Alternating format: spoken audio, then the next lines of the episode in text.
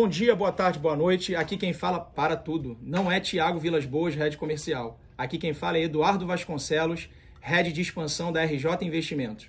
Perfeito, Edu. Pois é, dessa semana o Thiago não pôde estar conosco, mas semana que vem ele está de volta. Mas ao meu lado, o grande Edu, responsável aqui pela expansão da RJ Investimentos, e hoje me ajudando aqui no fechamento semanal de mercado.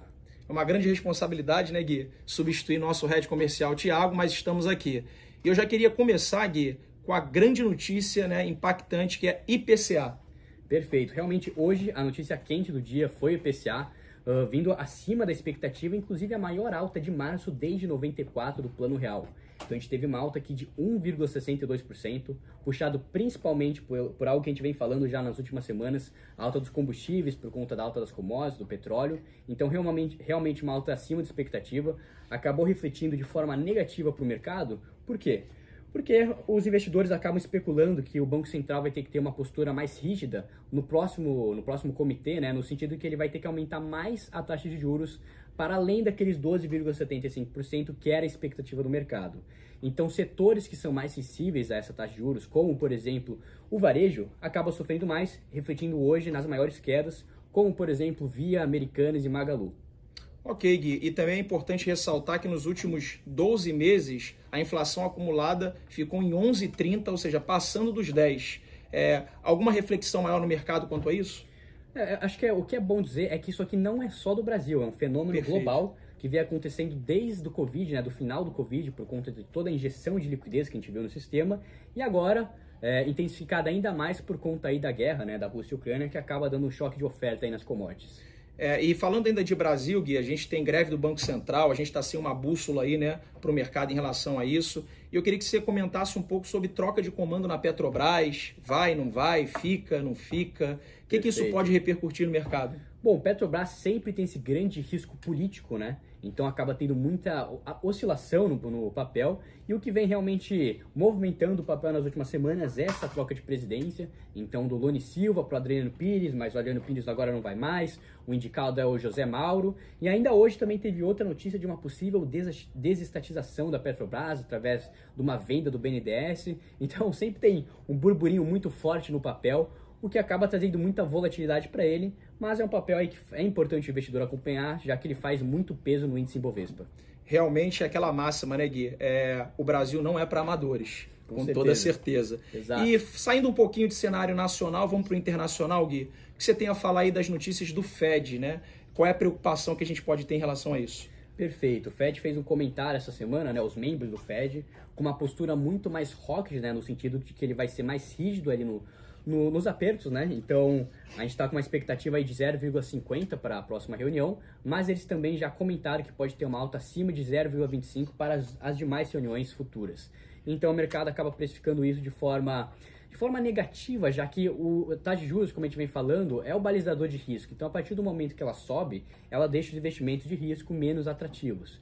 Então, isso, inclusive, acaba refletindo aí numa queda do, Uh, não só lá fora, mas como aqui no Brasil. Então, Ibovespa vinha numa sequência de três altas consecutivas semanais e a semana fechou com uma queda de menos 2,67, enquanto lá nos Estados Unidos também teve uma queda, no caso do S&P 500 uma queda de 1,27% e Nasdaq menos 3,86%. Justamente Nasdaq tem uma queda maior por ser mais sensível à taxa de juros. E dólar, né? A gente tem acompanhado aqui os fechamentos de mercado, quem vai visitar o Mickey, quem não vai visitar. O que, que aconteceu com o dólar, Gui? Perfeito. Então, a partir do momento que o Fed ele sinaliza uma postura mais hawkish, isso acaba impactando no dólar também, atrai mais investidor para o dólar. E o que, que acontece? A gente acaba vendo um aumento no dólar aqui na semana de 0,9%, também não é nada nada muito expressivo, né? Dada a queda que a gente viu, o dólar desabou, né? Em quatro meses saiu lá de 5,75 para 4,60, né? Até chegou a 4,50. A gente fez até um vídeo aqui no Instagram, convido a vocês a assistirem, comentando no detalhe o porquê dessa queda do dólar. Mas um dos motivos que eu citei que poderia levar a uma alta do dólar era justamente uma postura do Fed em relação ao aumento da taxa de juros. Justamente aconteceu isso e a gente viu uma alta do dólar, mas ainda pouco expressiva, de 0,9% dado que a gente falou do mercado internacional, Gui, é, eu gostaria de trazer um questionamento aqui à mesa.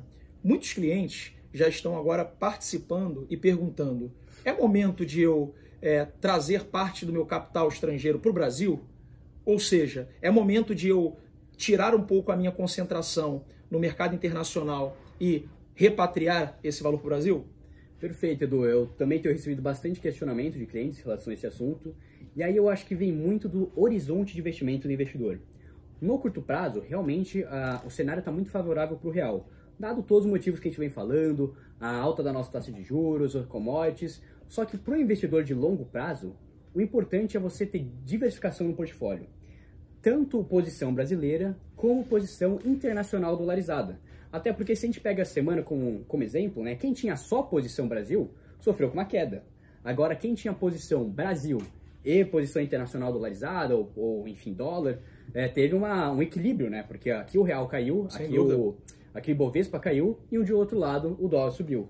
Então, quando a gente junta isso e traz para o longo prazo, a gente consegue justamente um equilíbrio dinâmico ali para a carteira, diminuindo até a volatilidade, porque você traz uma correlação negativa para o portfólio. Eu acho que é, assim, para o investidor, o importante é ter visão de longo prazo, né? Como a gente sempre fala. Então, realmente, o importante é ter diversificação no portfólio, tanto um como o outro, e aí aos poucos a gente também se adapta ao cenário.